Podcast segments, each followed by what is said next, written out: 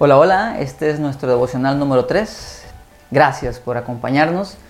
Quiero empezar leyendo este hermoso texto. Dice, ora de la siguiente manera, Padre nuestro que estás en el cielo, que sea siempre santo tu nombre.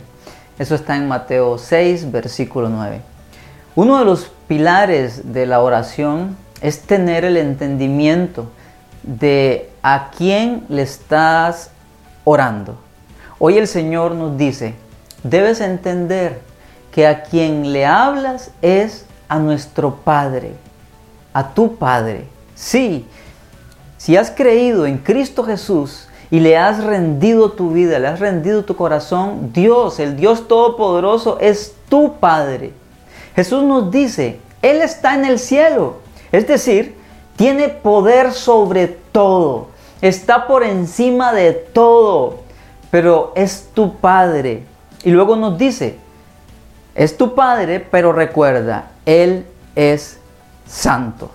Así que llega a su presencia hoy recordando que Él está por encima de todo, que reina sobre todo, nada se escapa de su conocimiento y es santo. Exáltalo, alábalo, porque Él es Dios, Él es tu Dios.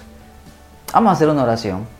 Padre, hoy nos enseñas que tú eres un Dios santo, que tú eres digno de honra, de alabanza y de gloria, que tú estás por encima de nuestras circunstancias. Y este día que mi hermano, que mi hermana, que el que está viendo este video va a comenzar, tú le estás diciendo, yo estoy por encima de todo.